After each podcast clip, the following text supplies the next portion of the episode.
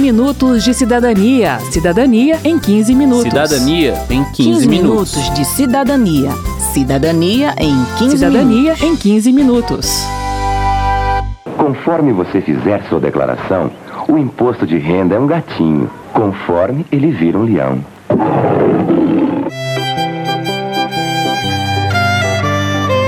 Nos anos 80, a Receita Federal adotou o leão como garoto propaganda do imposto de renda, que, segundo o site Jus Brasil, seria o símbolo de justiça e lealdade.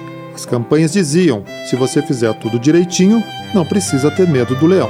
O 15 Minutos de Cidadania apresenta agora algumas regras de preenchimento da declaração anual para que você também não se preocupe com felino. Eu sou Verônica Lima. E eu sou Mauro Tchequerini. Leão, leão, leão, fugindo como trovão. Mulher uma vez um. Vamos começar pelas regras de dependentes. Em geral, filhos e cônjuges podem ser considerados dependentes. Pais, avós e bisavós podem ser dependentes se seus rendimentos estiverem abaixo do limite de isenção.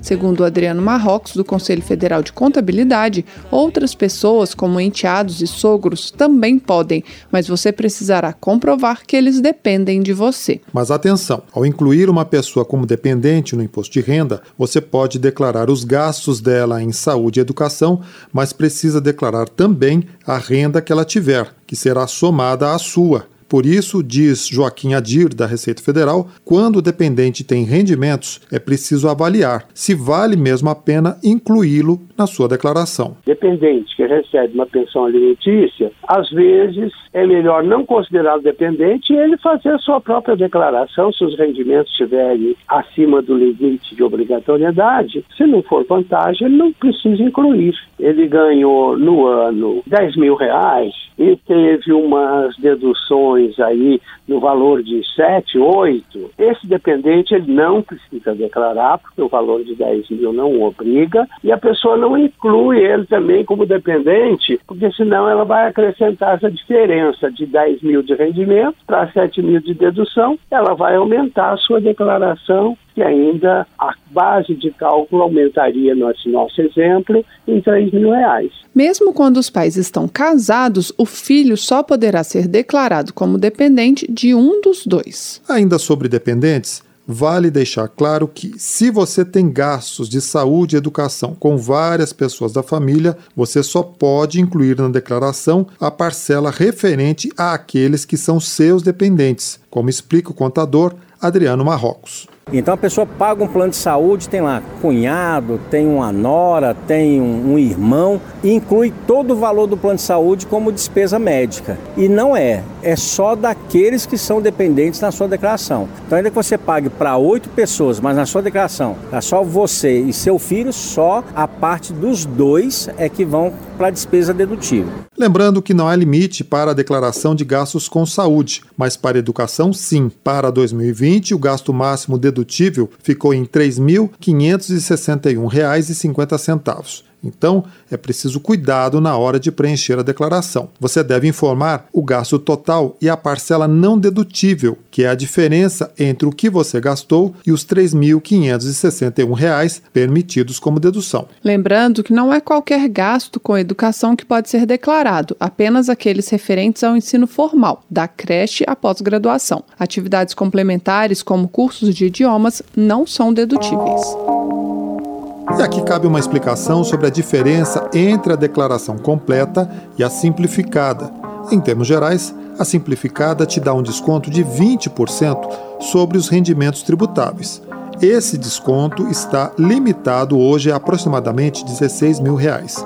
Quem opta por esse modelo informa todos os pagamentos que fez em saúde e educação, mas eles não são verificados pela Receita que vai aplicar o desconto sem oferecer deduções por esses gastos. Por isso, esse modelo é mais indicado para quem tem poucas despesas. Quem paga escola, plano de saúde e previdência privada geralmente paga menos imposto quando opta pelo modelo completo.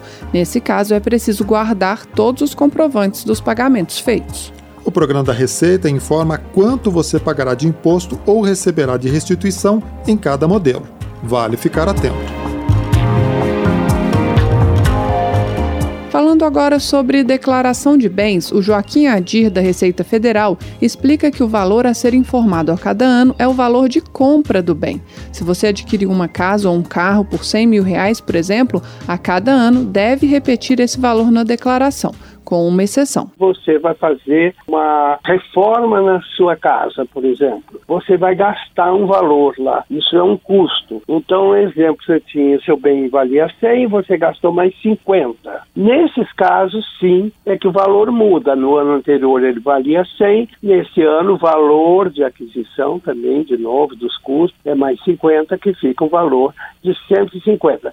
Isso é importante porque no momento da venda você vai pagar imposto sobre a valorização do bem, ou seja, sobre a diferença entre o valor de aquisição com as benfeitorias e o valor de venda. Quero saber. Quero saber. O contador Adriano Marrocos, do Conselho Federal de Contabilidade, respondeu às perguntas do cidadão sobre imposto de renda. Vamos ouvir.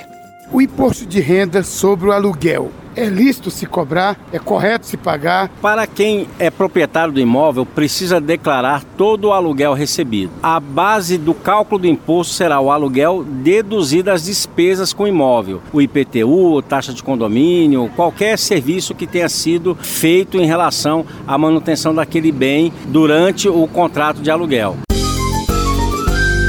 Maria Francisca da Silva Cruvinel, eu tenho uma ação trabalhista para receber e eu gostaria de saber se eu tenho obrigação de declarar no imposto de renda. A ação trabalhista ela vai gerar um documento no processo, um alvará de levantamento e existe um outro documento que vem com todas as partes, todas as verbas que compõem o valor recebido.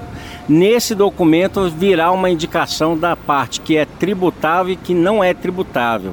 Inclusive virá uma informação de quantos meses estão contemplados naquele processo. Portanto, todo processo trabalhista que qualquer pessoa receber indenização precisa obter esse documento para que a informação seja correta. E isso é importante porque reduz o valor do imposto a pagar caso tenha alguma diferença. A declaração ela será feita no ano que ela receber a indenização. A quantidade de meses dilui o valor da indenização e por isso pode até se tornar isenta em alguns meses. Meu nome é José Roberto Lira dos Santos. Eu quero saber quando vai ser atualizado a tabela de imposto de renda. As pessoas querem não apenas que corrija a tabela, aumentando o valor e reduzindo o público de, contribui de contribuintes, mas aumentando também os benefícios de dedução. E as notícias que estão chegando são contrárias. Então já se estuda, por exemplo, que as despesas médicas para fins de dedução têm um limite, como é o caso do, da educação, que nós pedimos não ter limite. Então, o governo ainda está estudando essa situação, mas as notícias que chegam hoje não são boas para o contribuinte. Rogério, é sobre a declaração se qualquer pessoa tem que declarar, se é obrigatório. Todo ano os valores que definem a obrigatoriedade são ajustados. Para esse ano, a declaração de 2020, referente ao ano 2019, rendimentos tributáveis de R$ 28.559,70, receita bruta da atividade rural R$ 142.798,50 e os valores já habituais que não se alteram, rendimentos isentos de 40 mil, bens e direitos acima de 300 mil reais, quem comprou ou vendeu ações que negociou em bolsa quem teve venda de algum item dos seus bens, cada situação leva à obrigatoriedade. Então, se ela não alcançou o rendimento de 28 mil reais no ano, mas teve uma venda de imóvel que gerou imposto ou teve um ganho capital, ela é obrigada a declarar. Agora é importante, a questão da obrigatoriedade está também associada a algum desconto que você teve. Então vamos supor que a pessoa ganhou menos que 28 mil reais, mas em um mês descontaram o imposto de renda dela porque ela teve um valor valor maior e ali gerou imposto. Ela deve fazer a declaração para recuperar aquele valor. Estradas, hospitais, escolas de tsunami a céu aberto. Não está certo. Nas antigas campanhas da Receita, o leão, símbolo do imposto de renda, era manso e justo. Será que essa fama se mantém? Entre nós que pagamos o imposto, certamente não. Mas, segundo dados da Anfip, Associação Nacional dos Auditores Fiscais da Receita Federal do Brasil, a nossa alíquota de imposto de renda mais alta não é tão alta assim se comparada de outros países. O César Roxo, que é vice-presidente de estudos e assuntos tributários da Anfip, traz os números. 27,5 é a nossa alíquota máxima. Sabe quanto é que é a alíquota máxima da Itália? 43%. Do Japão, 50,8%. Da Noruega, 47,8%. Dos Estados Unidos, é 37%. Venezuela é 34%. Se eu pegar a média das alíquotas máximas dos países da OCDE, a média dá 41%. A média da alíquota máxima dos países da América Latina, 31,6%. Se eu pegar a média do mundo, a média das alíquotas máximas do mundo é 31,3%. Então, os 27,5% que a gente acha elevado, ele está muito abaixo do que é cobrado nos outros países. A maior injustiça, segundo César Roxo, não é promovida pelo Leão, mas pelo sistema tributário como um todo. Como ele explicou no primeiro programa sobre imposto de renda, o Brasil tem alta tributação sobre o consumo, o que faz com que pessoas de menor renda paguem proporcionalmente noite mais impostos. O que não quer dizer que não haja, na visão da Anfip, injustiça no imposto de renda. Segundo César Roxo, a associação propõe a isenção para rendimentos de até quatro salários mínimos. Hoje, apenas os rendimentos inferiores a R$ 1.903 mensais estão livres do imposto de renda. Projeto de lei da deputada Gleisi Hoffmann, do PT do Paraná, propõe o aumento da faixa de isenção para R$ 4.990. Nós temos hoje a população brasileira imensamente ganhando até cinco salários mínimos e tem uma carga alta do imposto de renda e uma carga alta no imposto do consumo. Que ele vai no mercado, o imposto que ele paga no pacote de arroz é o mesmo que o rico paga. Então a gente tem que fazer uma diferença. Qual é essa diferença? Quem ganha até cinco salários mínimos, perto de cinco mil reais, seria isento do imposto de renda. Com isso a gente faria a justiça tributária e deixaria mais renda na mão da imensa maioria do povo brasileiro. O povo vai consumir mais, a sociedade vai produzir mais, a economia vai desenvolver, é melhor para o país.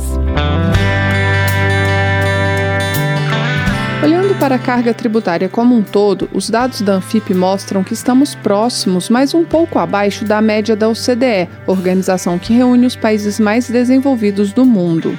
No Brasil, a carga tributária é de 32% do PIB, ou seja, de tudo que o país produz, quase um terço fica com o Estado. Na Dinamarca, a carga tributária é de 46%. Na França, é de 45%. Na Bélgica, de 44%.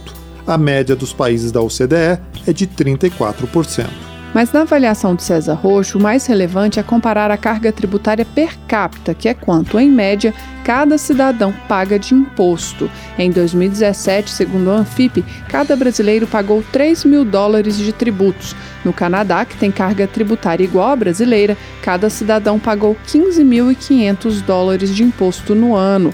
A explicação para a diferença está no PIB e no tamanho da população. Com quase seis vezes menos habitantes, o Canadá consegue um PIB igual ao brasileiro. Nós queremos um Estado que dê educação, que dê infraestrutura, que dê é, serviços públicos dignos da população, que dê segurança. Nós queremos isso.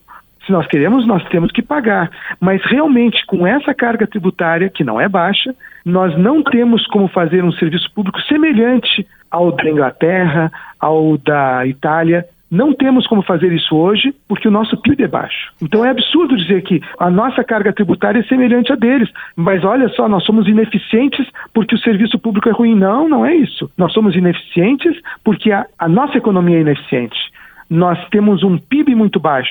Se nosso PIB fosse 10 trilhões de dólares, nós até poderíamos ter uma carga tributária bem menor, porque o, o Estado brasileiro arrecadaria muito mais. Let me tell you how it will be.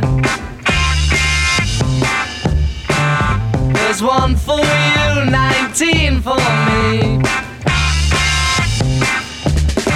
Cause I'm the tax man. Termina aqui o 15 Minutos de Cidadania, que teve produção de Marcos Brito, trabalhos técnicos de Newton Gomes, edição e apresentação de Mauro Tchequerini e de Verônica Lima. O 15 Minutos de Cidadania é produzido pela Rádio Câmara e transmitido pelas rádios parceiras em todo o Brasil, como a web Rádio Millennium de Fortaleza, Ceará. Você pode conferir todas as edições do programa no site radio.câmara.leg.br ou agora no Spotify e em outros agregadores de podcast. Uma boa semana e até o próximo programa. Até lá! 15 minutos de cidadania. Cidadania em 15 minutos. Cidadania em 15, 15 minutos. minutos de cidadania. Cidadania em 15 Cidadania minutos. em 15 minutos.